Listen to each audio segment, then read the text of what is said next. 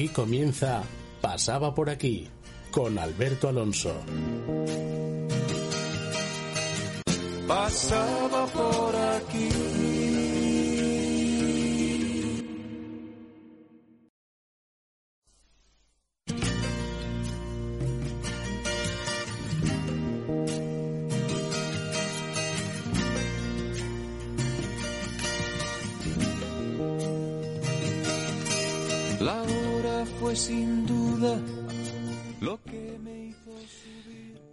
Buenas tardes amigos.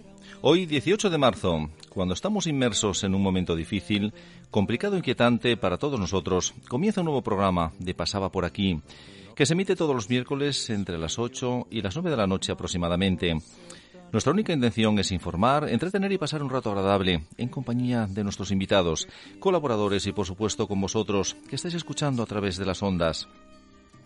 Como sabéis, el programa se emite en directo en las emisoras 106.1 y 91.5 de tu FM. También la podéis escuchar en la web www.apqradio.es.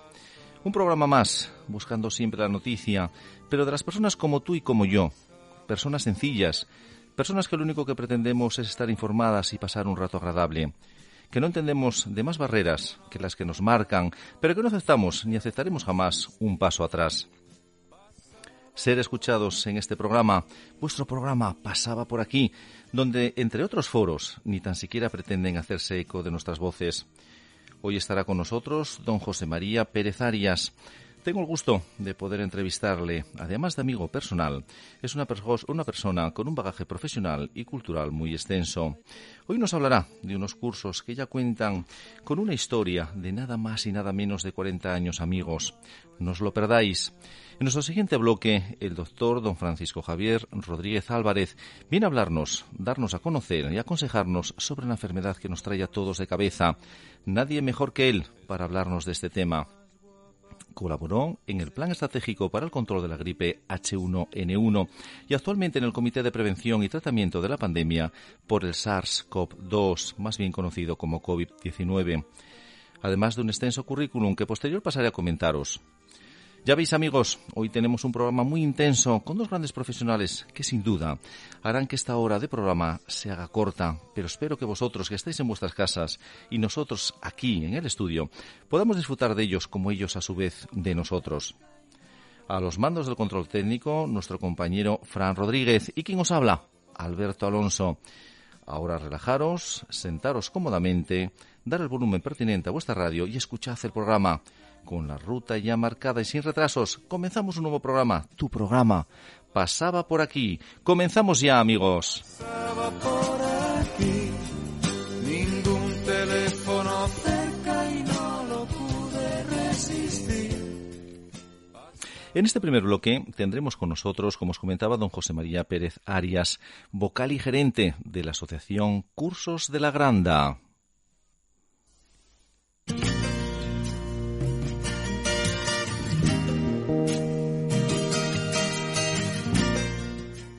José María Pérez Arias nació en Madrid en 1953, de madre asturiana y padre madrileño, pasando a vivir en Asturias desde los tres meses de edad. Estudió en el bachiller interno del Colegio La Inmaculada y finalizó sus estudios en los jesuitas de Gijón. Posterior pasó a la Universidad de Santiago de Compostela, en la que se licenció en Ciencias Económicas. Terminado su servicio militar, comenzó a trabajar en el Grupo ALSA, en el que se ha permanecido inactivo durante 39 años. Desempeñó diversos cargos directivos y societarios, siempre en Asturias, salvo en el periodo del 2000 al 2005, en que permaneció en Valencia por comisión de servicios en varias empresas que habían sido adquiridas recientemente en la, en la comunidad de Valencia. En el transcurso de su vida laboral fue vocal del Consejo Nacional de Transportes Terrestres, presidente de una de las asociaciones patronales del sector, consejero de diversas sociedades, vocal del Comité Nacional del Transporte por Carretera y también de otros organismos relacionados. Está en posesión de la medalla al mérito en el transporte de viajeros, encontrándose actualmente en situación de jubilación.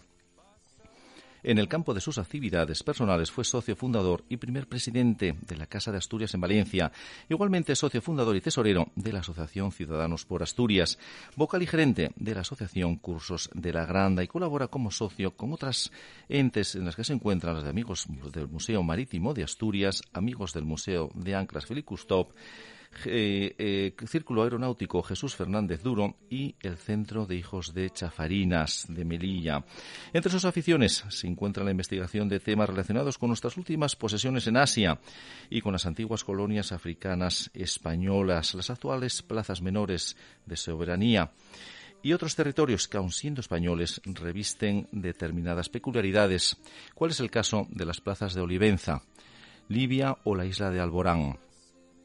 Ha escrito diversos artículos sobre el particular y pronunciado varias conferencias en la Asociación Cultural La Serrana Navilés, Casa de la Cultura de Colunga, Ateneo Jovellanos, Club de Prensa, La Nueva España y Centro de Cultura Antiguo, Instituto de Gijón, Círculo Aeronáutico, Jesús Fernández Duro, La Felguera, Museo Marítimo de Asturias en Luanco, Casa de Cultura Valdés, Luarca, Centro Asturiano de Madrid, Real Club Marítimo y también Casino Militar de Melilla, Ateneo de Santander e Instituto Cervantes de Tánger en Marruecos. Pero hoy está con nosotros para hablarnos de los cursos de la Granda. El embalse de la Granda es un pequeño embalse situado íntegramente en el concejo de Gozón, Asturias, concretamente en la parroquia de Cardo. En sus inmediaciones se celebra en el mes de agosto desde 1979 los denominados cursos de la Granda, promovidos por la Fundación de la Escuela Asturiana de Estudios Hispánicos, con el fin de realizar, promocionar o colaborar en toda clase de estudios, seminarios, reuniones, etc. Reúnen año tras año a intelectuales y estudiosos americanos y europeos que discuten desde distintos prismas la actualidad mundial. Buenas tardes, José María. Hola, muy buenas tardes. muy buenas tardes. Esta entrevista hoy es eh, vía teléfono. José María está en Gijón y, como sabéis, eh, pues bueno, está cumpliendo también eh, con, nuestra, obligación y, lógicamente, necesidad de, poder quedarnos en, casa al estar en Gijón, no, ubicado en la localidad de Avilés, que es donde tenemos el estudio. Bueno, pues darte las gracias, querido José María, por estar aquí con nosotros. Bueno, yo agradezco a la emisora APQ la facilidad para esta entrevista y estoy a disposición. Estupendo, estupendo. Luego te tengo que pedir una cosa, pero al final del programa, ¿eh? Porque te va a tocar repetir por otro tema que yo te contaré. Pero bueno, para entrar en materia, me gustaría preguntarte qué suponen estos cursos para la región, los cursos de la Granda. Bueno, eh, sin lugar a dudas, los cursos de la Granda son un referente que ya está totalmente arraigado en la vida cultural de Asturias y además con una proyección que traspasa los límites autonómicos, también los de España, y todo ello por la calidad eh, de sus ponentes, por la importancia de las materias tratadas, etcétera. Tienen un amplio y reconocido prestigio. Este prestigio crece con el paso del tiempo y por la superación que en cada una de sus ediciones se alcanza, no solo por lo indicado, sino también por la creciente participación de la sociedad. Y suponen, eh, que duda cabe, un foro de tratamiento y debate en el que expertos de, muchas materias que componen la, espina dorsal de, de los cursos debaten disciplinas con una amplia proyección en la sociedad asturiana considerada esta bajo todos sus diversos aspectos, ¿no? Sí, sí. Creo que debo recordar que los cursos se mueven en torno a una serie de disciplinas básicas. Podemos citar la medicina, la historia, como no la economía, la teología, el derecho, la diplomacia y la tecnología en sus más amplios sentidos y tratamientos. Correcto. Y además, esto lo considero muy importante, cabe señalar que son unos cursos gratuitos y que no exigen inscripción previa alguna para ninguno de los asistentes. Muy importante, muy importante también, José María. Eh, me gustaría preguntarte, estos encuentros suponen un lazo, entiendo yo, de unión para nuestro país, nuestra región y nuestro país, y un acercamiento hacia Europa. Sí, indudablemente se trata de un acercamiento eh, a todos los temas que en cada edición representan un interés particularmente profundo o que necesitan un tratamiento específico de acuerdo a criterios de actualidad, prevalencia, novedades, conmemoraciones, etcétera, que afectan a cada una de las materias que se imparten. No solamente podemos considerar que es un acercamiento a la realidad y problemática de Asturias, que por extensión también es aplicable a toda España, sino que además, por nuestra pertenencia a la Unión Europea, también supone un acercamiento a Europa. Correcto. Uh, por lo general, gran parte de los asuntos que se tratan se debaten y se estudian y las conclusiones de los mismos tienen una aplicación plurinacional. De ahí podemos decir que no estén condicionados a, única, a una única área geográfica o país, sino que eh, todo ello es extrapolable a otras áreas. Bien, estupendo. Eh, ahora viene una pregunta un poquito plato fuerte, que además hay que felicitaros, ¿verdad? Porque queríamos felicitaros, y en primera persona te lo digo, querido José María, por los 40 años de su existencia de los cursos de la Granda. ¿Qué valoración haces de este recorrido? Bueno, en primer lugar, recojo el agradecimiento, eh, la felicitación, pero lo primero que debo decir es que tanto el agradecimiento como la recepción de la felicitación debo de expresarlo en nombre de, de todos quienes logran hacer la granja cada año, es decir, la junta directiva, los ponentes, el equipo de trabajo y apoyo, como no los patrocinadores, los colaboradores y desde luego el público que con su presencia nos honra en las instalaciones de la Granda durante todos los veranos. La valoración de una actividad que de continuo, es decir, ininterrumpidamente, se realiza durante 40 años, lógicamente no puede ser sino absolutamente positiva. Uh -huh. Ciertamente hemos cumplido nuestros primeros 40 años, nuestros primeros 40 años. Y es que pensamos que se trata de unos cursos de verano, como ya decía, profundamente arraigados en la sociedad, de manera que con el trabajo de unos, el patrocinio de otros, el apoyo en el más amplio sentido de la sociedad asturiana, tienen encauzada, tienen ya encaminada la andadura de la continuidad. Naturalmente, a lo largo de estos 40 primeros años ha habido momentos delicados que fueron superados, pero indudablemente eh, la solución actual y desde las complicaciones que siempre existen para equilibrar una cuenta de resultados que se encuentra bastante limitada por el lado de los ingresos, uh -huh. aunque su contrapartida, la de los gastos, es minuciosamente tratada y la ejecutamos austeramente, pensamos que indudablemente superaremos cualesquiera de las dificultades que nos surgen y que todas ellas, como decía, nos han fortalecido. La valoración que yo hago, plenamente positiva, queda acreditada también por la forma eh, objetiva de la presencia en la granja de diversas personalidades insignes en cada una de las materias que se tratan cada año, que, cuya relación es indudablemente muy larga. Pero precisamente hemos tratado de conmemorar estos primeros 40 años editando un libro que hemos venido en llamar La Granda 1979-2019, un estilo de aprender, que lo ha patrocinado René Picot, lo ha escrito Inmaculada Aladro uh -huh. y lo ha dirigido el secretario de la asociación, don Emilio de Diego, que recopila las vivencias de estas 40 unidades. Este libro teníamos pensado presentarlo el pasado viernes. De hecho, iba a, estar, iba a estar en esa presentación, como bien sabe José. Claro, indudablemente. Pero las circunstancias excepcionales que ahora mismo estamos viviendo eh, han obligado a su aplazamiento sin die, decisión tomada por la Junta Directiva, a la que, por cierto, quiero aprovechar para indicar que está integrada por 12 personas, sí, sí, por favor. la presidencia sí, de don Juan Velarde Fuertes, uh -huh.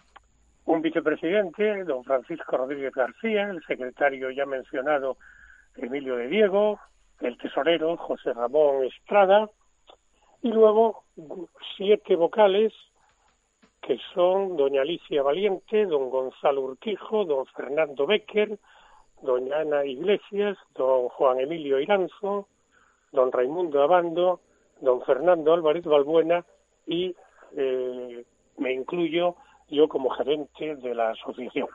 Correcto, correcto. Muy buena puntualización. Eh, sí, aprovecho para decirte, eh, querido José María, cuando sea el momento de esa presentación, como vamos a estar en contacto, eh, dímelo yo desde, desde, el programa, así lo haré saber. También para los, todas aquellas personas que quieran asistir, que quieran acudir realmente a esa presentación de, ese libro, que creo que está muy, es muy interesante. Es un recorrido de 40 años. Es, es mucho que contar, es mucho que contar, ¿verdad? Eh, me gustaría hacerte Muchas gracias por el ofrecimiento. No, qué menos, qué menos. Además es algo muy nuestro, José María. Si, si no potenciamos desde dentro nuestra eh, riqueza, no potenciamos desde dentro las cosas buenas que hacemos, evidentemente el de fuera raro o difícil será que lo haga. No imposible, pero, pero más difícil. Voy a hacerte esta pregunta como economista, a título, personal, ¿eh? porque voy a jugar un poco, ¿eh? ya que vamos a hablar tanto de los cursos de la Granda, pero un poco en general, ¿no? de la empresa asturiana, de, del momento en que vivimos. Como economista que eres, ¿cómo valoras las empresas asturianas ante el reto del I más D más I? Bueno, yo opino claramente que se trata de un reto que debe afrontarse. Máxime porque se trata de algo insoslayable, ya que de lo contrario pues, las empresas languidecerían con el paso del tiempo por la pérdida de competitividad que sufrirían. Actualmente eh, vivimos en un mundo cambiante, con un rápido avance tecnológico y que dando por sentada efectivamente la premisa científica y también tecnológica de la investigación y por supuesto la económica del desarrollo, las empresas no les queda más remedio que apostar fuertemente por la innovación. Es decir, la mejora de los procesos productivos, de su duración, de la relación calidad-costo del output, la optimización de ventajas en la aplicación práctica de los productos, etcétera, y también en las diferencias positivas que, tienen, que obtengan respecto de sus competidores y que de una u otra forma van a beneficiar al consumidor y le harán apreciar las bondades de los productos por ellos elaborados. Todo ello, mm, qué duda cabe, favorecerá la posición en el mercado de quienes lo logren. Y también tendrá un reflejo positivo en sus cuotas de mercado, en el volumen de ventas, en la retribución del capital invertido, en los beneficios, en fin. Con todo ello, podemos deducir que el costo de las políticas empresariales de innovación se va a ver recompensado por todos estos conceptos económicos y además se fomentará su retroalimentación. Correcto. También es cierto que las políticas de innovación no son gratuitas, tienen un coste para la empresa. Correcto, por supuesto que sí. Eh, indudablemente, pero no cabe duda de que el propio sistema, a través de los aspectos que hemos comentado, pueden amortizar esos costes. Ahora sí, es necesaria una política decidida permanente de apoyo a la innovación que han de efectuar las administraciones públicas para ayudar a las empresas en esa tarea. Correcto. Em- Sí. Yo siempre lo digo, eh, hay gastos que no son gastos, son inversiones. Inversiones de futuro a corto, medio plazo, para, para que la empresa pueda estar tecnológicamente avanzada y que, y que sea puntera, ¿no? Si no, rápidamente, y más en nuestros días, eh, nos quedamos atrasados realmente. ¿eh? Y me gustaría también preguntarte... Sí, perdón, perdón, José María, sí, sí que te no, Quería refrendar todo lo que estás diciendo, que es muy acertado, y que debemos de animar a que las empresas, como bien dices, no vean en sus cuentas de resultados eh, un gasto en la innovación, sino que vean una inversión con un retorno asegurado. Correcto. Eso es así, eso es así. ¿Y cómo ves, permíteme que te pregunte más estos, estos últimos meses que, hay tanta polémica, eh, las fuentes de energía en nuestra región? Bueno, mm, Asturias ha sido siempre una región productora de energía, tradicionalmente la hidráulica y la térmica, ¿no? Recordemos aquí que ya en 1917 la primera central hidroeléctrica asturiana, la de la Malva en Somiedo, entró en servicio, continúa funcionando y además en Avilés ya en 1956 Lo hizo la termoeléctrica de Ensideza, que hoy ya ha sido derruida.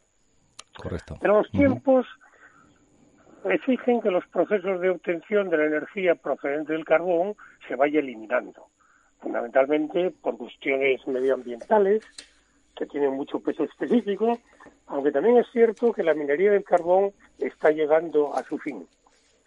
Por lo tanto, la merma de la producción de energía térmica hay que compensarla. Y la compensación puede venir perfectamente por la energía eólica y también por la fotovoltaica. Ambas son energías limpias, no consumen combustibles fósiles, no producen gases y por lo tanto la implantación y extensión de estas fuentes alternativas y nuevas de energía también puede generar puestos de trabajo que absorban los excedentes motivados por la preocupante descarbonización. Correcto, correcto. Yo personalmente creo que Asturias es susceptible de la obtención de energía mareomotriz en cualquiera de sus diversas vertientes.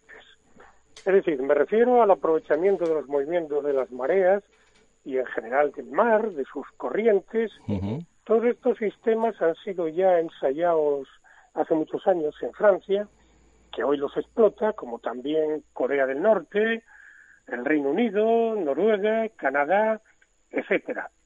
Pero también pienso en otra energía que debería prospeccionarse, y es la geotérmica, que si bien no tal vez no fuese de aplicación para grandes instalaciones o aglomeraciones urbanas también, podría ser aplicable a determinado tipo de hogares, algunas industrias de consumo eléctrico no intensivo, etcétera. Correcto, correcto, José María. Y cuando nos queda menos de cinco minutos, ya sabes cómo es esto de la radio, ¿eh, querido José María. Eh, sí, ¿Crees en la necesidad de profundizar en la formación profesional teórico-práctica? Y me dice Fran ahora mismo, nuestro técnico, que quedan tres minutos. ¿eh? eh sí. sí. Si crees en la necesidad de profundizar. Sí, correcto. Sí, sí, creo firmemente en ella, creo absolutamente en ella y soy totalmente partidario de ella. Es una necesidad prioritaria que demanda toda la industria asturiana. La desaparición de las escuelas de aprendices tuvo un efecto negativo en el acceso al mercado de trabajo de profesionales con los conocimientos industriales precisos. Ello perjudica a las empresas que, por una parte, tienen pocos profesionales para incorporar y cuando los incorporan, en la mayor parte de los casos, necesitan periodos de formación previos a la incorporación al proceso productivo. Por eso, yo creo que la formación dual, la teórico-práctica, necesita una implantación y un desarrollo vertiginoso. ¿eh? Además, Asturias ya fue pionera en la formación dual. En 1850, el general Elorza fundó la, en la fábrica de armas de Trubia la Escuela de Formación Profesional Obrera. En Cidesa tuvo una afamada Escuela de Aprendices. Y, en definitiva, deberíamos seguir por esos caminos adaptados a las realidades y a las necesidades actuales. Perfecto. Perfecto. Ahora te voy a pedir que vuelvas a ser otra vez gerente de los cursos de la Granda. Eh, quería preguntarte, ¿los cursos de la Granda tienen asegurado su status quo? Bueno, mm, nosotros tenemos clara nuestra vocación de futuro, como decíamos. Para ello y para facilitarlo se necesitan eh, algunas cosas. Yo denomino el llamado milagro de la granda, que se realiza todos los años y que no es ni más ni menos que el equilibrio económico-financiero de su actividad. Se trata de conjugar un presupuesto austero con unas actividades que conllevan importantes gastos de todo tipo, excepto la remuneración a los ponentes e intervinientes que lo hacen gratuitamente. Por eso la contención de costos resulta esencial. En el campo de, y en el aspecto de relaciones sociales van en aumento. Nuestra vocación de continuidad también nos favorece en ello. En la presencia y atención de, políticos han pasado y pasan grandes políticos por ahí, Gregorio Peces Barba, Vicente Álvarez Areces, Luis de Guindos, Luis Alberto Lacalle, etcétera, etcétera, etcétera. En el aspecto cultural, la Granda, es decir, el, el intervenir en los cursos de la Granda, hoy es una excelente acreditación cultural. Lo que sí, indudablemente, se necesita es que haya una mayor implicación por parte de las instituciones eh, asturianas, del gobierno regional, etcétera, y que nos facilite un mayor apoyo para poder seguir haciendo estos cursos todos los años. Estupendo.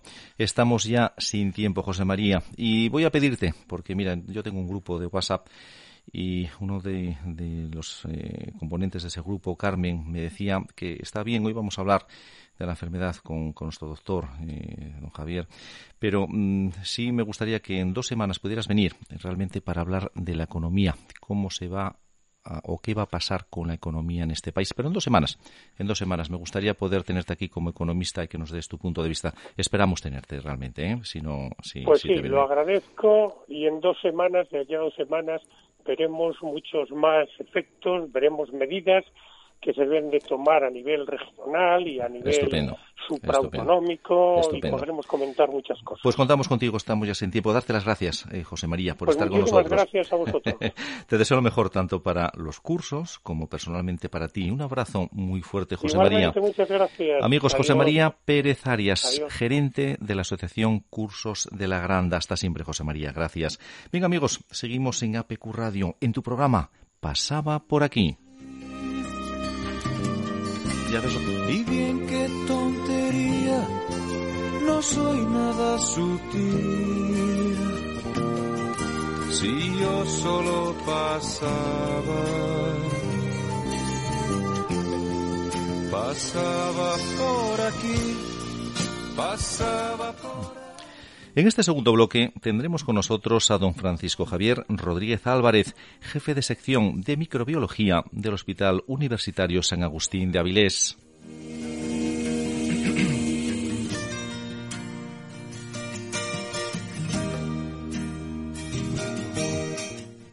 Don Francisco Javier Rodríguez Álvarez, jefe de sección de microbiología del Hospital Universitario San Agustín de Avilés, nació el 25 de septiembre de 1958 en Avilés. Estudió bachiller elemental y superior en el Instituto Nuestra Señora Virgen de la Luz entre el 68 al 75. Licenciado en Medicina y Cirugía por la Universidad de Oviedo, 1981 médico especialista en microbiología y parasitología en el UCA 1986, máster en diseño y estadística en ciencias de la salud por la Universidad Autónoma de Barcelona 2002 plaza en propiedad como facultativo especialista de área en microbiología en el Hospital Universitario San Agustín, septiembre del 2012 a marzo del 2017. Colaboró en el Plan Estratégico para el Control de la Gripe H1N1 del Servicio de Salud del Principado de Asturias 2009 colabora en el Comité de Prevención y Tratamiento de la Pandemia por el SARS-CoV-2, más conocido con el nombre de COVID-19, del Área Sanitaria 3. El Área Sanitaria 3 la componen las localidades de Cudillero, Muros de Nalón, Soto del Barco, Pravia, Castrillón, Avilés, Corbera, Illas y Gozón. Buenas tardes, doctor. Muy buenas tardes. Gracias por estar aquí y por acompañarnos hoy en este programa, ya que como de todos he sabido, trabajan sin descanso para la prevención, atención y curación y, como no, concienciar a todos los ciudadanos de cómo debemos de actuar en estos momentos, aunque sean otras voces, en este caso, las políticas las que nos hablan de dichas prevenciones. Me gustaría preguntarte, Javier, para comenzar la entrevista, por el comienzo de todo. ¿Qué es el COVID-19? Buenas tardes, Alberto. En primer lugar, quería darte las gracias por la invitación que has hecho a mí y en, y en general no a mí solo, sino a lo que es el, todos los responsables de, del área sanitaria 3, que es un poco, vengo en representación de ellos. Bueno, vamos a empezar a hablar de, del gran protagonista de, esta temporada y que va a ser durante un cierto tiempo. El COVID-19 es un virus que pertenece a una familia que se llama coronavirus y que de alguna forma es un virus nuevo. En los humanos es un virus nuevo. Esta familia la componen 38 especies de, de, virus distintas y son fundamentalmente eh, virus de los animales. Entonces a los humanos de alguna forma pasa de forma accidental. eh, actualmente eh, se ha visto que de, de, esos 38 que se dan en animales, siete han logrado pasar en algún momento con mayor o menor suerte a los humanos. ¿no? Tenemos que tener en cuenta que el primer mm. coronavirus que se identificó en humanos es de los años 60 del siglo pasado y es uno de los coronavirus es un virus eh, que está dentro del grupo de estos que forman que producen el catarro común. Por lo tanto, en principio no se le dio nunca ninguna importancia porque el catarro común que lo produce este virus y otro grupo de virus distintos a esta familia, pues no se le dio mucha importancia. Pero ocurrió que hacia 2003, 2002, 2003 en el sudeste de China eh, se detectaron en, esa zona una serie de neumonías, de, pulmonías, en gente que además eh, tenía una mortalidad muy alta. Y cuando fueron a investigar se dieron cuenta que era un coronavirus, pero se dieron cuenta que no era el coronavirus del catarro común que conocían de siempre. Era un coronavirus nuevo que había saltado de un animal al humano. Aquel tenía una tasa de letalidad, de mortalidad, para que nos entendamos todos, muy alta, porque prácticamente el 50% de las personas que estaban infectadas morían lo que pasa que teníamos una ventaja nosotros con respecto a eso, que era muy poco transmisible, no se transmitía entre humanos prácticamente. Con lo cual, dentro de, lo malo, eh, fue fácil de controlarlo en aquella época, ¿no? Entonces ya pasábamos de, un coronavirus del inicio, que era un catarro común, donde no nos preocupábamos de los coronavirus, a un antecedente ya con un coronavirus que era muy agresivo, poco expansible, poco expansible, pero muy agresivo. Luego, hacia el 2013, en la zona de, la península arábiga y esa zona de ahí de, surge otra vez otra neumonía también, que se dan cuenta neumonías, que está muriéndose gente bastante alta, y de pronto detectan un coronavirus, que es distinto al del catarro común y distinto al del 2000, 2003 en China. También procede de animales, en este caso dromedarios, y entonces eh, se dan cuenta de que están produciéndose muchas muertes. Por ventaja también, para nosotros, ese también se transmitía muy mal entre humanos y se controló relativamente fácil. Claro, cuando a finales del 2019 en China empiezan a surgir casos de neumonías y muertes y ven que es un coronavirus, empiezan a ponerse muy nerviosos porque dicen, a ver si estamos otra vez como los dos anteriores, no como el primero, ¿no? A raíz de esto, eh, primero las muertes y, los, y las neumonías se controlan mejor porque eso ingresa a un hospital y los puedes contar bien. Pero luego se dieron cuenta que había muchos ciudadanos de, esa zona que tenían unos cuadros catarrales o gripales y que también tenían este coronavirus, con lo cual dijeron, bueno, a ver, eh, este sí produce patología y produce determinada patología, pero estamos viendo que hay gente que está, pasa desapercibida. Este tiene la desventaja para nosotros que se transmite con mucha facilidad. Eh, de humano a humano eh, ha, venido y se transmite muy fácil. Tiene la otra ventaja que el 80% de la gente pasa prácticamente desapercibido o con unos cuadros banales que curan. Eh, es la experiencia que tiene China, ¿no? que es la, quizá la más, la más amplia. De ahí que, de alguna forma, el, tema de la infectividad es quizá lo que, lo que tiene de de peculiar, ¿no? que es bastante infectivo. Correcto, eh, muchísimas gracias. Eh, nos tenemos que asustar, eh, Javier, cuando escuchamos en todos los medios de comunicación la palabra pandemia, ya que la asociamos directamente con algo grave, malo, terminal, ¿verdad? No, en principio la palabra pandemia es un concepto de, extensión, no es un concepto de gravedad. Es de se extiende mucho o se extiende poco. Por ejemplo, los dos virus que hablábamos, que eran muy graves, muy graves, que eran los del 2003 y el 2013, eran muy graves en cuanto a, gravedad, pero tenían, no tenían capacidad de producir pandemia, de extenderse. De hecho, quiero utilizar las palabras que dice el director de la OMS, que dice que es una palabra que, si se usa incorrectamente, puede causar un miedo irrazonable o una aceptación injustificada de que la lucha ha terminado. ¿Qué significa exactamente pandemia? Pandemia quiere decir que es una enfermedad que se extiende en más de un continente y que produce casos en, los países que ya son casos autóctonos, no son casos de, que se transmiten de un país a otro, sino que ya tiene la capacidad de producir. Entonces es, es un concepto de extensión, no de gravedad, de extensión. Correcto. Gracias por la aclaración. Eh, ¿Cuántos casos hay en Asturias? Me gustaría preguntar también cuántas curaciones y cuántos fallecidos a fecha de hoy tenemos.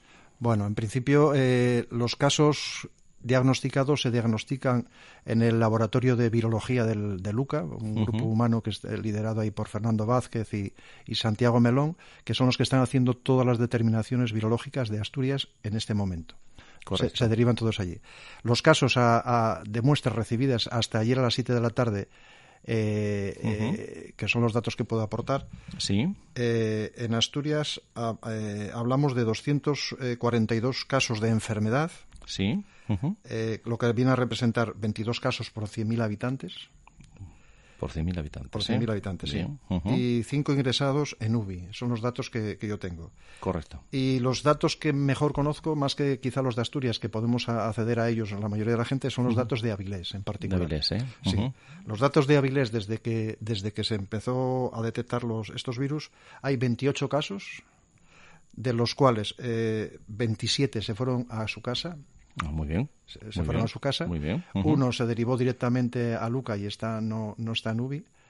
Y luego, de los que se derivan a su casa, dos personas eh, acabaron trasladándose a, a- a la- a Luca, que es quien concentra ahora mismo los casos de, de, co- de De COVID sí, positivos, sí. es la que concentra. Sí, sí, sí. Y se han trasladado allí porque, bueno, eran con patologías de base, entonces prefirieron, como empezaba a empeorar, prefirieron controlarlos de cerca. Controlarlos Quiere de decir.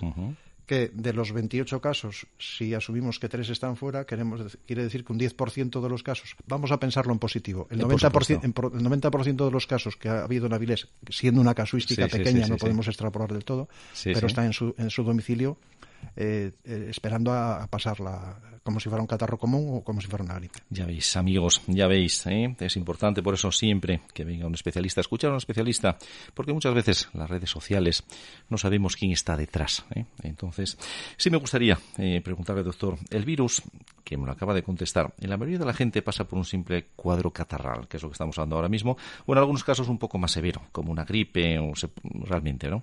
Se puede pasar en casa sin mayor problema, pero ¿cuánto tiempo deben guardar en sus casas antes de volver a la vida normal? El problema es que estamos frente a un virus nuevo y estamos aprendiendo sobre la marcha. Entonces tampoco hay una casuística suficiente. Se habla de, de fechas. Aquí de momento prima un concepto que es el concepto de que te- para decirte que te has liberado de él Sí. es hacerte dos test eh, que sean negativos separados 24 horas. Es un concepto cuando hay poco volumen de, de- de- de pacientes.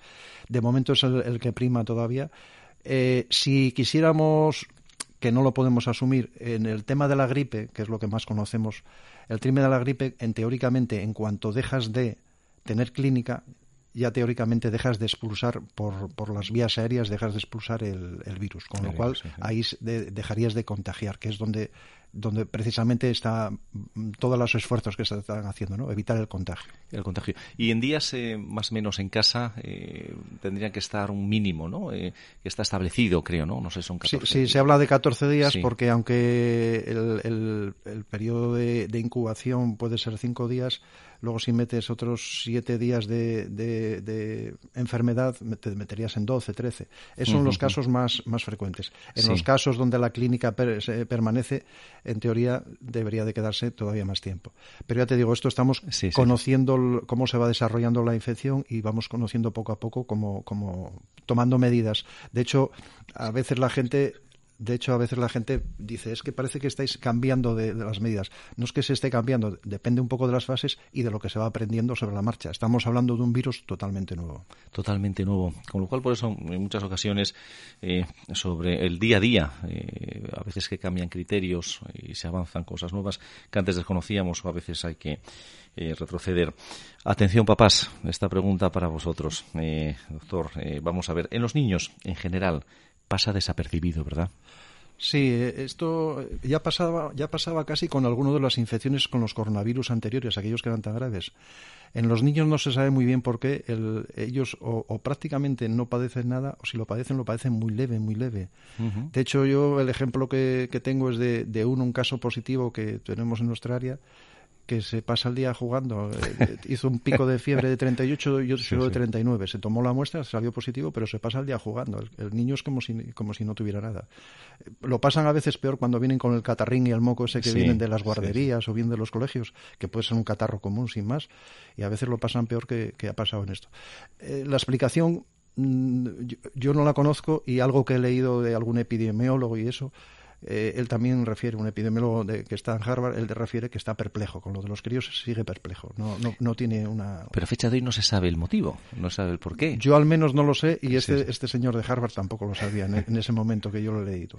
Sin embargo, son unos transmisores muy, muy agresivos. eh, he oído, he escuchado, he oído, no sé si en este caso de realidad. En ¿eh? este caso suelen ser transmisores de la mayoría de las infecciones que nos llevan a casa cuando están en la guardería. En este caso tampoco hay no hay suficiente eh, prueba que justifique ese concepto de que si no que si no tienen infección, no tienen enfermedad, transmitan tan con tanta frecuencia. Eso en este caso estamos hablando de virus nuevos. Estupendo, estupendo. Por lo menos es un dato de tranquilidad ¿eh? para, para, todos los padres.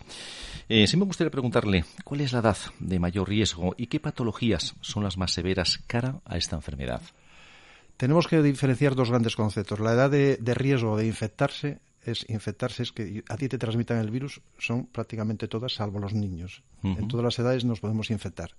Otra cosa es cuando hablamos de enfermedad producida por la infección. La enfermedad producida por la infección, estamos diciendo que la mayoría de la gente, sobre todo gente más joven, hablamos de gente joven, pues menores de 60 años, eh, la gente, las casuísticas de, de, enfermedad, enfermedad grave, hablamos, de enfermedad grave, son muy bajas. Y en general están relacionadas siempre con alguna patología asociada previa. a partir de los 60 años también asociado con patología, pero sobre todo en gente más mayor, es donde eh, incide más este, este, tema. Eh, por ejemplo, se habla de patologías, eh, hay un estudio que se hizo con, datos de los sobre 45.000 casos que hubo en, en China y hablan de que el 30% eran hipertensos. Hipertensos. Hipertensos. Que diabéticos eran como el 19% y que tenían enfermedad coronaria eh, más o menos severa el, el 8%. Y también había luego algunas otras patologías, patologías respiratorias, por ejemplo, también podían afectar. ¿no? También se vio que afectaban más a varones y afectaban más a fumadores. El tema de fumar y, el varón parece que tenía un factor ahí eh, que ayudaba. Y luego, pero lo que marca la diferencia es la edad. A mayor edad, más riesgo, pero bueno, eso venía pasando tradicionalmente con, con, la gente cuando somos mayor, ¿no? Que va subiendo en edad. Y yo siempre recuerdo a aquellas abuelinas cuando éramos pequeños nosotros que decían, estaba tan bien, si estoy hablando con ella, vino con un catarrín y se la llevó. Ese, ese, eso es verdad, porque la gente mayor, el problema que tenemos es que tiene tienes las defensas. El sistema inmunitario mm, va envejeciendo también, va acompasándose con, con nosotros. ¿no? Entonces, ese es el gran grupo de, de riesgo y es el gran grupo a proteger. Correcto, gracias. ¿Cuáles son los dos signos más comunes en el COVID-19? Bueno, fundamentalmente hay dos principales, pero yo podría, podríamos hablar de tres, tres signos principales. Uno de ellos es la fiebre, que aparece, en, según las series de unos y otros, aparece hasta un 80%. Cuando hablamos de series generales, si hablamos en, en series de, de, que coge mucha gente de edad, tradicionalmente sabemos que la gente mayor a veces no responde con fiebre, responde con dolor de cabeza, responde con alguna cosa, pero no con fiebre. Pero bueno, la fiebre sigue siendo uno de los grandes marcadores. En la gente mayor, otro de los grandes marcadores, en todos, pero en la gente mayor es el que tenemos que fijarnos también, es en la tos. La tos. La tos, ¿eh? sí. Y luego, otro gran marcador es la, sensación de dificultad para respirar, lo que llamamos los, los médicos disnea tienes disnea. así que es dificultad para respirar, que parece que no te llega el oxígeno. Puede ser fatiga o no tiene fatiga nada Fatiga también, es, eso que concepto de fatiga que dicen algunos, algunos pacientes. Sí, sí, sí, sí. También se pueden asociar, mm, se ha hablado de, muchas más cosas, ¿no? Pues las cefaleas, incluso se habla también de diarreas en algunos casos, eh, es mucho las otras. Pero las tres principales, que es las que tenemos que fijarnos, es fiebre, tos y fatiga, disnea, eh, dificultad de respirar. Esas son los tres grandes principios. Ya lo veis, amigos. Eh, fiebre, tos y fatiga, aparte de dolor de cabeza, que puede también venir acompañado dentro del cuadro. ¿eh? ¿Cree, doctor, que la población, hoy por hoy, estamos concienciados de las medidas que hay que tomar para poner freno a esta enfermedad? Si Hoy por hoy nos hemos dado cuenta de que esto iba en serio, de que realmente es una enfermedad nueva, de que hay que quedarse en casa, de que debemos de ser precavidos en primera persona, de que si nos dicen que hay que lavar las manos, habrá que lavar las manos, que si nos dicen que solo hay que salir a, a comprar alimentos o ir a la farmacia o ir al médico, hay que hacer esto. Hoy estaremos concienciados ya después de, toda esta campaña y los casos. Si me hicieses esta misma pregunta hace una semana o dos semanas, te diría que no. Yo creo que hoy está la gente hipersensible con este tema. ya no es que esté concienciada, no, sino que está hipersensible. Yo creo que, que yo no recuerdo ni en la época más dura de eh, tiempos atrás eh, cuando Semana Santa no se podía tener ni, música los viernes ni los, ni los jueves. esto es, esto es complicado. Eh, yo creo que sí, que la gente ha tomado conciencia. Nos va a servir en, las épocas de crisis, nos sirve muchas veces para mejorar eh, determinadas actitudes que tenemos, y yo creo que va, a ir por ahí. Y bueno, la idea que tiene esta campaña de, confinamiento de alguna forma es preservar sobre todo el que la curva de crecimiento de los casos no sea muy no sea muy exponencial hacia arriba en, en, corto tiempo, sí. porque habría un porcentaje de gente que se lo vamos a mantener, que son esa población de riesgo que podría necesitar los servicios sanitarios y podríamos estar súper saturados si lo hacemos. Por otro lado, entonces, si lo alargamos en vez de en un mes todo, lo podemos alargar un poquitín más el, que se vayan produciendo los casos. Y sobre todo para dar tiempo a la industria, porque la industria y los grupos de investigación se han eh, focalizado todo en este virus y que dé tiempo a desarrollar pues desde los test de detección rápido para que podamos hacerlo en todos los laboratorios de microbiología de, Asturias y del país, para que dé tiempo al desarrollo de unas vacunas, porque este virus no sabemos si el año que viene. La idea es que el año que viene vuelva otra vez, que sea cíclico, un poco como la gripe, ¿no? Sí, señor. La sensación que se tiene es que viene a quedarse como pasa con el, con el virus de la gripe.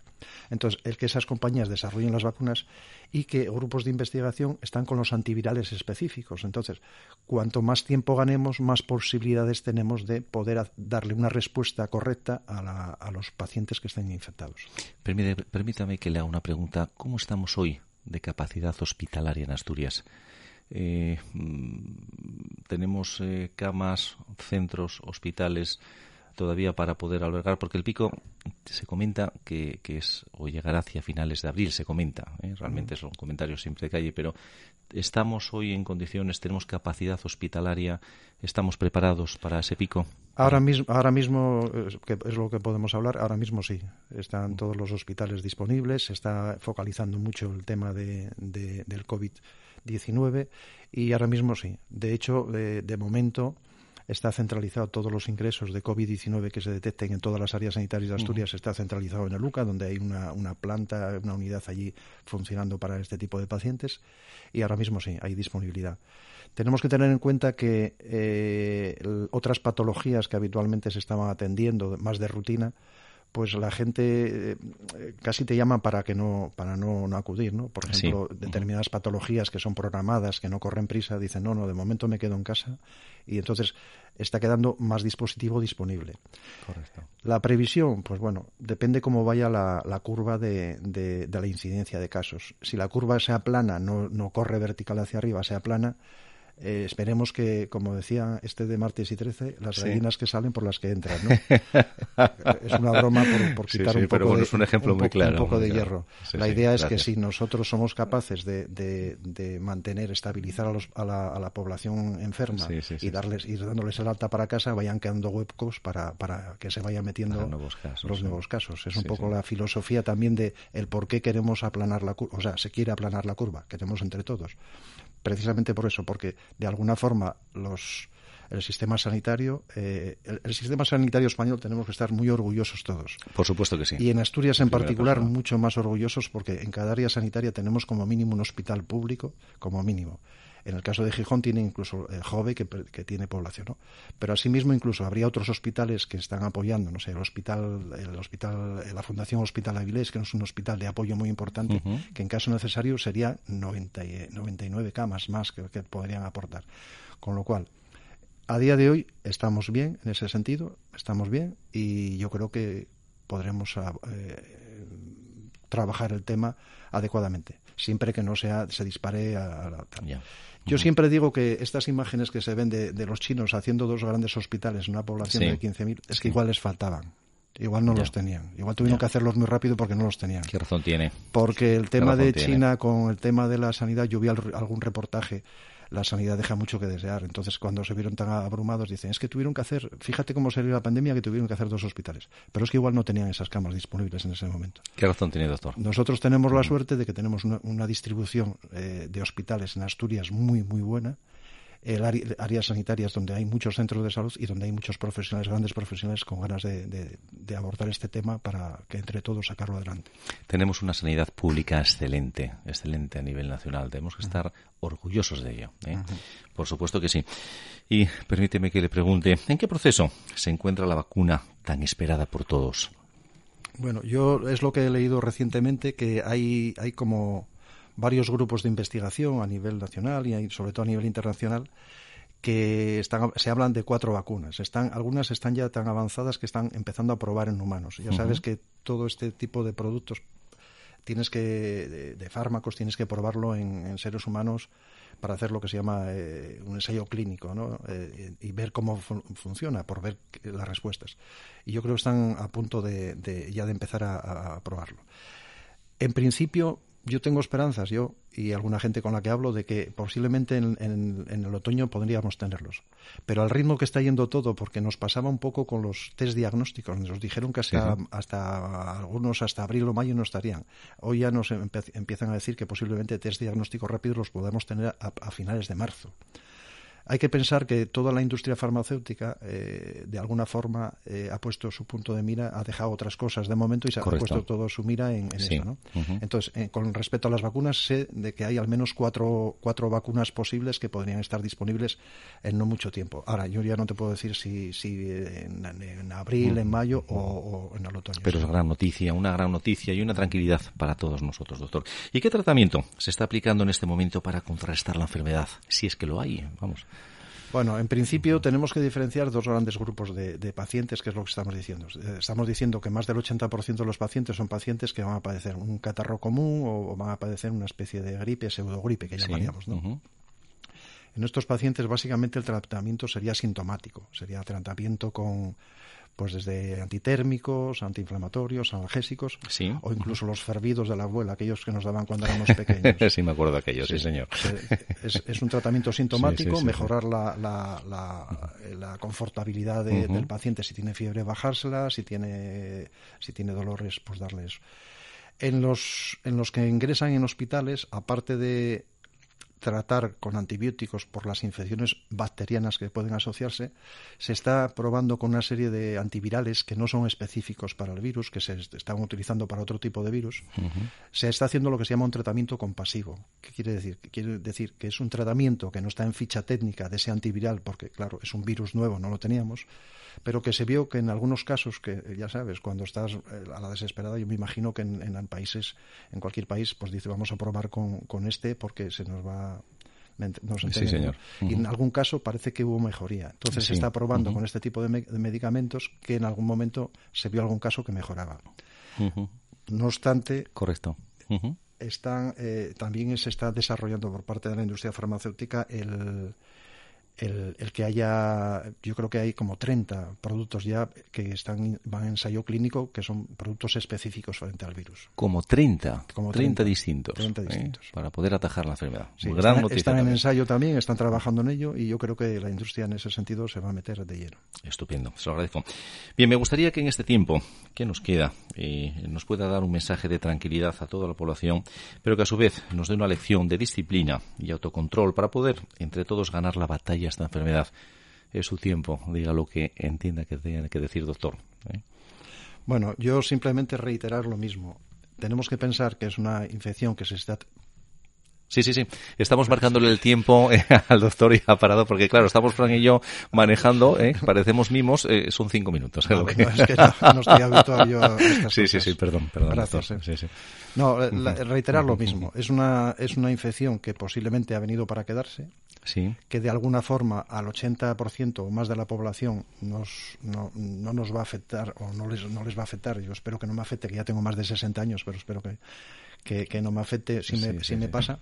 Y tenemos que tener en cuenta que este tipo de infecciones, que es por un virus, que es de alguna forma un virus eh, listo, en el sentido de que eh, no mata al, hospedador, a la persona que no lo mata, sino que le produce un poca infección, con lo cual se multiplica dentro de nosotros y lo transmitimos con una facilidad al resto de las personas. ¿no? Entonces, Por eso se llama virus listo. Yo, lo, yo lo llamo virus listo, porque si fuera virus tonto te puede matar, pero él se muere también contigo. si matas al hospedador y no, no transmites... Eso es como el que te debe dinero, ¿no? Si te debe dinero y lo mata, pues ya no te va a pagar. Entonces tendrás que amenazarlo, tendrás que convencerle de, muchas maneras para que te acabe pagando. Perdón que le interrumpiese. Nada. la idea es eso, la transmisión recordar, la transmisión es por gota gruesa, quiere decir, hay algunas infecciones que se transmiten por una gota muy fina que camina mucho, que corre mucho con las corrientes de aire, esta no corre con las corrientes de aire. Con un margen de dos metros de se, se habla de uno normalmente, De pero un con dos ¿eh? metros para dar más seguridad, tú si no entras en contacto no te, no te contamina, no te contamina el.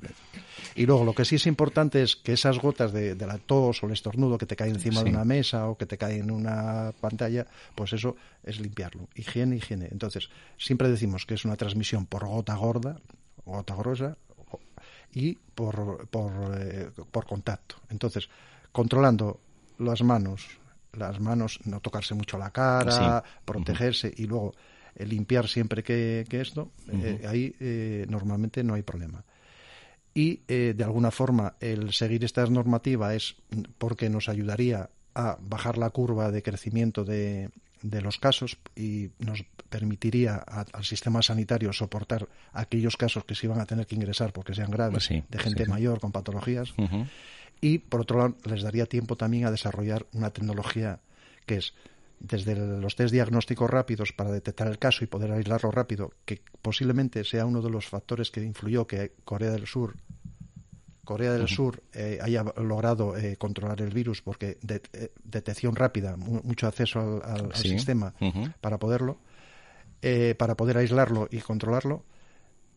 Segundo, el, el que se desarrolle antivirales específicos frente al virus y el que haya una vacuna, con lo cual pasaría a formar parte de nuestro eh, acervo eh, eh, epidemiológico todos los años, pero como el virus de la gripe que, Sí. está- que tenemos de todos los años.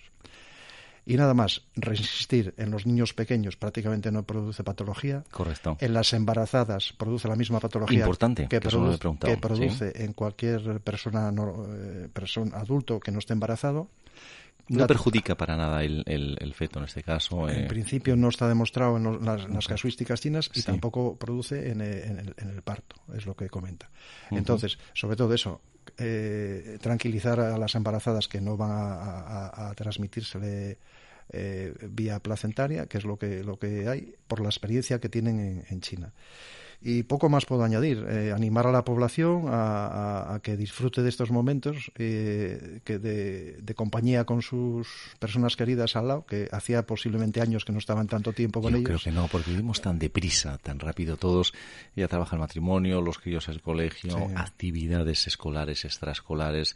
Eh, nos vemos un poco todos de pasada todos los días, ¿no? Entonces, yo creo que sí, que estamos en, nuevo- en un nuevo momento en que se reúne la familia y realmente empezamos a hablar, ¿no? Sí, sí. Y empezamos a decir, caray, pero si el niño...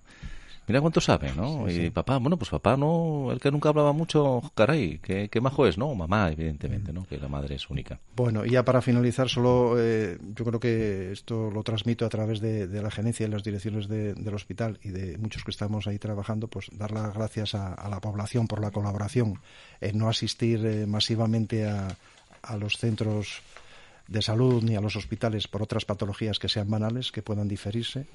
Y a todos los profesionales y compañeros, pues darles las gracias por la gran labor que están haciendo en, en todo. En todo yo hablo de, de Áviles, pero hablo también de toda Asturias y en especial el servicio de, de microbiología de Luca, que está haciendo una gran labor. Pues yo, eh, después de decir todo esto, doctor, que me acaba de decirle eso, darle las gracias por estar aquí con nosotros y hablarnos de la enfermedad que nos trae realmente a todos de cabeza y tanto ha alterado nuestras vidas e inquieta nuestro futuro, porque juegan otros valores también. ¿eh? La enfermedad es lo primero, realmente la salud es lo primero, quiero decir, pero luego la parte económica, ¿verdad? Le invitamos a que vuelva de nuevo al programa porque, bueno, pues en unas semanas sería importante para hablar ya siempre de avances y tranquilizar a la población y realmente de esas vacunas o, esos medicamentos ya eh, funcionando en el mercado. Eh, y bueno, pues, pues eh, realmente que entre todos mm, veamos esto como un mal sueño vencido ¿eh? por el trabajo de ustedes, de los expertos, y con la colaboración de todos nosotros, verdaderamente. Muchísimas gracias, don Francisco Javier Rodríguez Álvarez, jefe de sección de microbiología del Hospital Universitario San Agustín de Avilés. Muchísimas gracias y hasta siempre, doctor. Gracias, Alberto. Muy bien, amigos, y ahora os vamos a dejar con, con un tema musical. Es Aja, Take On Me. Disfrutadlo.